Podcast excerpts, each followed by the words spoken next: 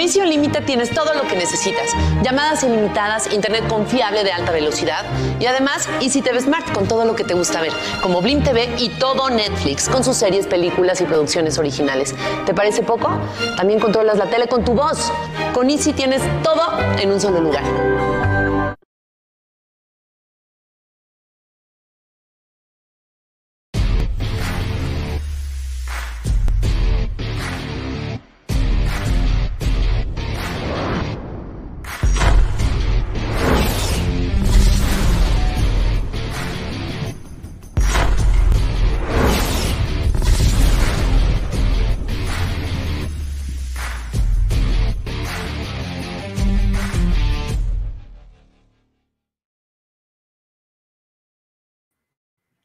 ¿Cómo están amigos? Buenas noches, bienvenidos a la Perfecta Delfinmanía. Gracias por acompañarnos este viernes por la noche, como siempre, en vivo por YouTube, pausa de los dos minutos y posteriormente se va a replicar en nuestras demás redes sociales.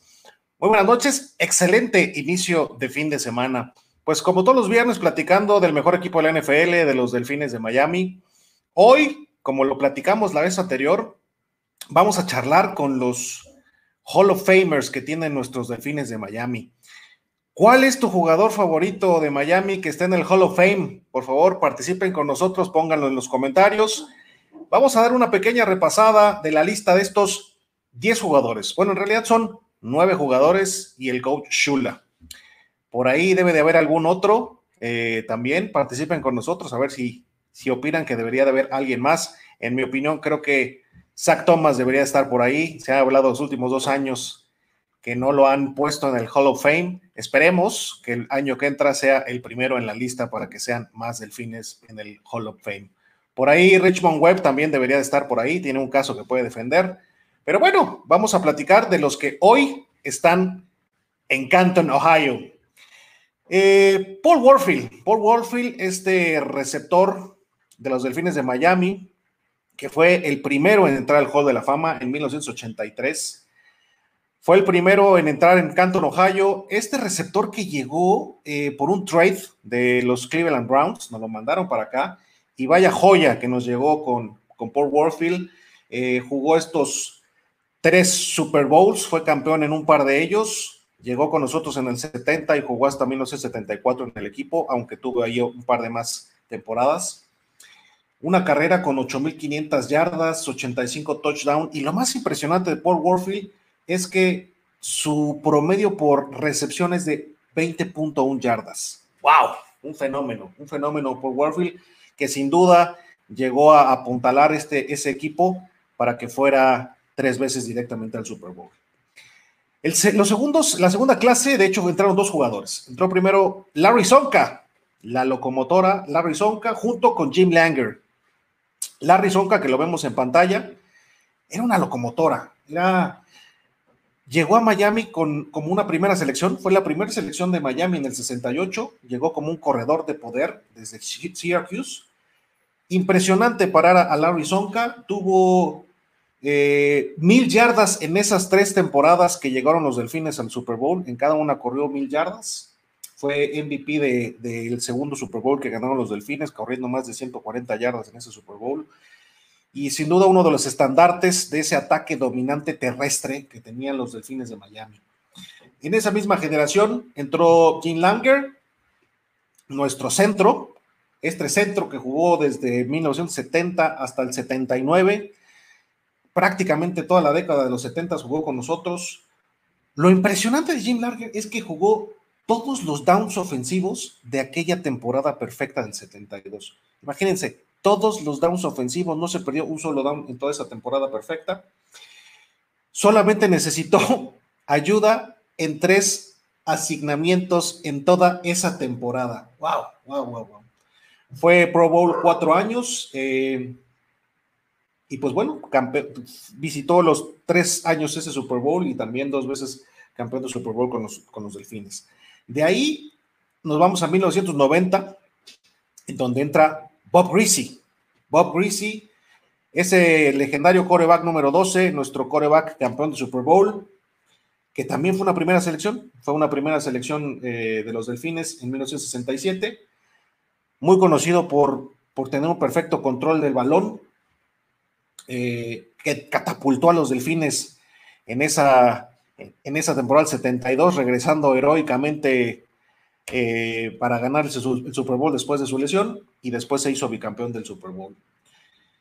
Una excelente carrera la de, la de Bob Reese con nosotros. Eh, todo el mundo habla de, Dan Marino porque era un fenómeno y a veces olvidan que, Bob Greasy también tiene un caso importante para colocarse en los mejores corebacks de la historia de la liga. Después en 1993 entró Larry Little, este guardia que era impresionante, jugó con nosotros desde el 69 hasta 1980, imagínense. Llegó como agente libre de los cargadores, eh, perdón, los cargadores lo contrataron como agente libre y después hicieron un trade y nos lo mandaron en 1969. Y pues bueno, ganó el, puesto titular de guardia derecho y hizo un excelente trabajo y no lo soltó durante todo este tiempo. Mejor conocido como un bloqueador implacable, un All Pro durante seis temporadas, eh, Pro Bowl cinco de ellas. Y también fue estrella y fue titular en esos tres Super Bowls que llegaron los Delfines. De ahí nos vamos hasta 1997, en donde el coach Shula entra. Shula que estuvo con los Delfines desde el 70 hasta el 95.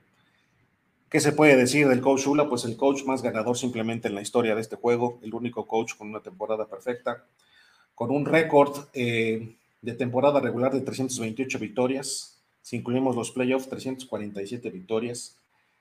Eh, fue uno de los precursores en ser coach muy joven.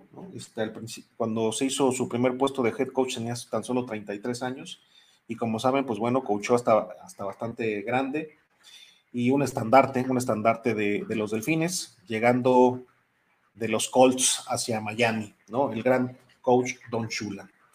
En el 98, un año después, entró Dwight Stevenson, el segundo centro que está en, el Hall of Fame por los delfines Dwight, que jugó con los Delfines desde 1980 hasta el 87, un gran bloqueador, muy rápido, soltaba el, balón muy rápido y, tenía unos excelentes reflejos.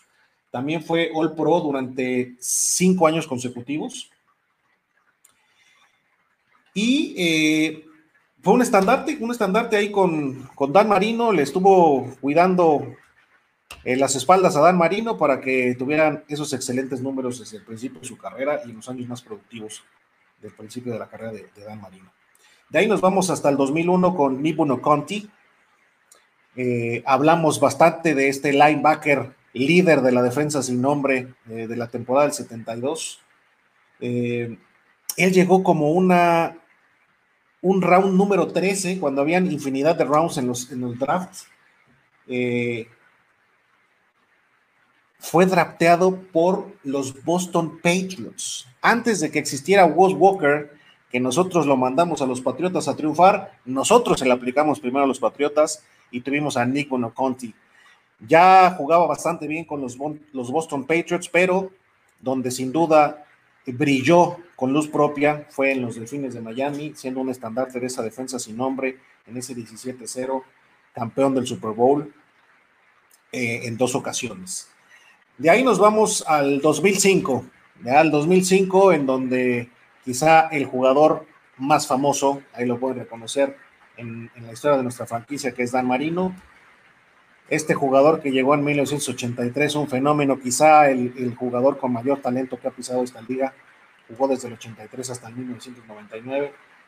Eh, obviamente primera selección de nuestros delfines de Miami, récords históricos por todos lados, 4.967 eh, completos, 8.358 eh, intentos de pase para 61.361 yardas, 420 touchdowns. Cuando él se retira, era dueño de infinidad de récords, prácticamente el 80% de los récords de un pasador los tenía este señor Dan Marino, que fue un fenómeno.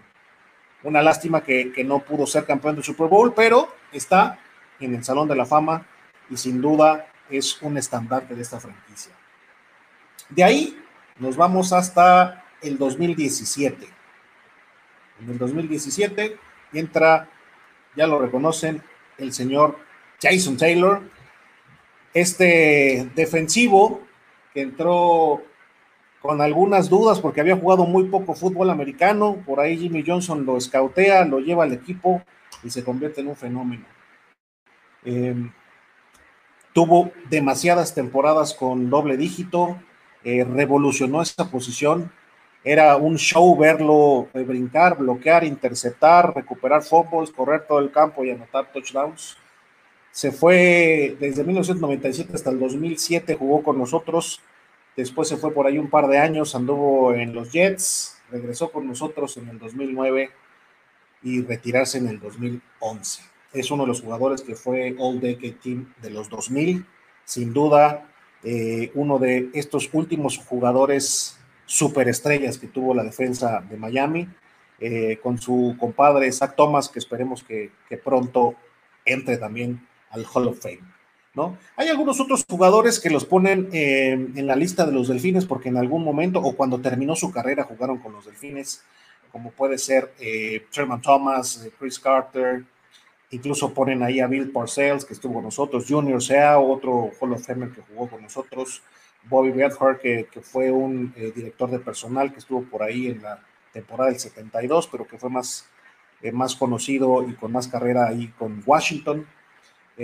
George, George Young, que ahora fue, entró en, en, esta generación con Jimmy Johnson en el 2020 como director de personal también que también su carrera más eh, grande fue con los gigantes. Vamos a ver algunos de sus comentarios para ver quién es su favorito o también quién creen que deba de entrar próximamente al, Hall of Fame. Eh, Rafael Rangel, ¿cómo estás? Saludos Israel, estoy de suerte. Al fin te alcanzo en vivo. Muchas gracias, Rafa. Saludos, te mando un fuerte abrazo. Rafa dice que sin duda, Shula el número uno. Muy bien, Rafa, estoy de acuerdo. Manuel Viveros, buena tarde, saludos desde el Veracruz Puerto. El martes hubo programa, sí, hubo, hubo, programa por ahí. Este, Manuel, te esperamos el próximo martes también. Y Rafa Rangel dice, Gris y Sonka, de mi top 10 de ídolos, de este, el más bello de los deportes. Coincido contigo, Rafa, para mí Sonka y Gris también tienen un lugar especial, especial eh, en mis favoritos de los Hall of Games.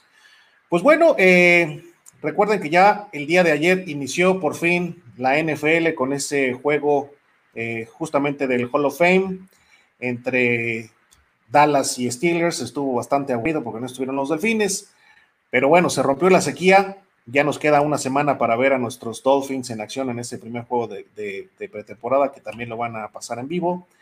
Eh, vamos a estar pendientes. Les agradecemos mucho acompañarnos para platicar un poco y conocer de la historia de nuestros delfines. Les deseo un excelente fin de semana. No se pierdan la programación regular que tenemos en pausa. Hay videocolumnas todos los días, escojan alguno de los equipos. Sabemos que su equipo favorito son los delfines, pero bueno, podemos enterarnos de alguno de los otros. Eh, también visítenos por allá. Y nuestra programación regular, en donde está, eh, recuerden, Dolphins México FinStop los martes a las 7 de la noche, no se lo pierdan. Por ahí nos dice, por favor, si no, no se han suscrito, denle por favor suscribir a pausa de los dos minutos, eh, activen la campanita para que no se pierdan ninguna de nuestras notificaciones y la programación y la información más importante de nuestros delfines de Miami. Manuel, ¿qué sabes de la novela de Howard? A mí se me hace que se queda la diva. Eh, yo también creo, Manuel, que se queda. Eh, al parecer se están tranquilizando un poquito las aguas, todavía no hay nada seguro, pero todavía el coach Flores hoy salió a declarar que no le interesa a los delfines hacer un trade de Xavier Howard y Howard también por ahí declaró que pues preferiría si se arreglan las cosas y quedarse en los delfines. Esperemos que todo llegue a, buenas causas. Parece que ya no está haciendo tanto relajo, aunque está lesionado del tobillo, está asistiendo a las pláticas, está coachando a los otros jugadores, tiene una mejor actitud. Esperemos que, que se quede y que sea lo mejor para el equipo. Sin duda, Miami es mejor con Howard en el equipo.